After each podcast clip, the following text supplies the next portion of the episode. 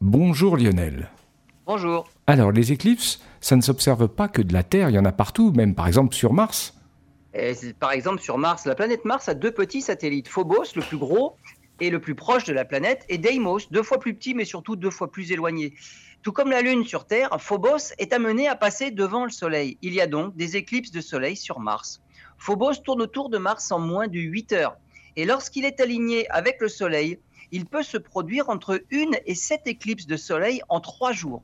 Des éclipses qui ne dépassent jamais 30 secondes et qui ne sont jamais totales, mais qui modifient néanmoins les conditions climatiques locales, la température, le vent, des conditions qui sont enregistrées par le sismomètre InSight déposé sur Mars lors de la dernière mission américaine.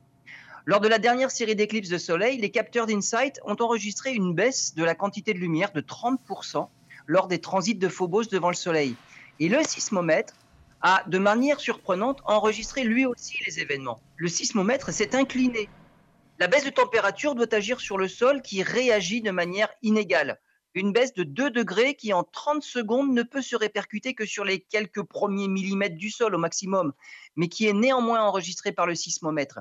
Ces mesures peuvent d'une part affiner l'orbite de Phobos, qui se rapproche de plus en plus de la planète Mars, mais aussi en apprendre plus sur la structure interne de la planète rouge, notamment sa composition et même l'élasticité du sol.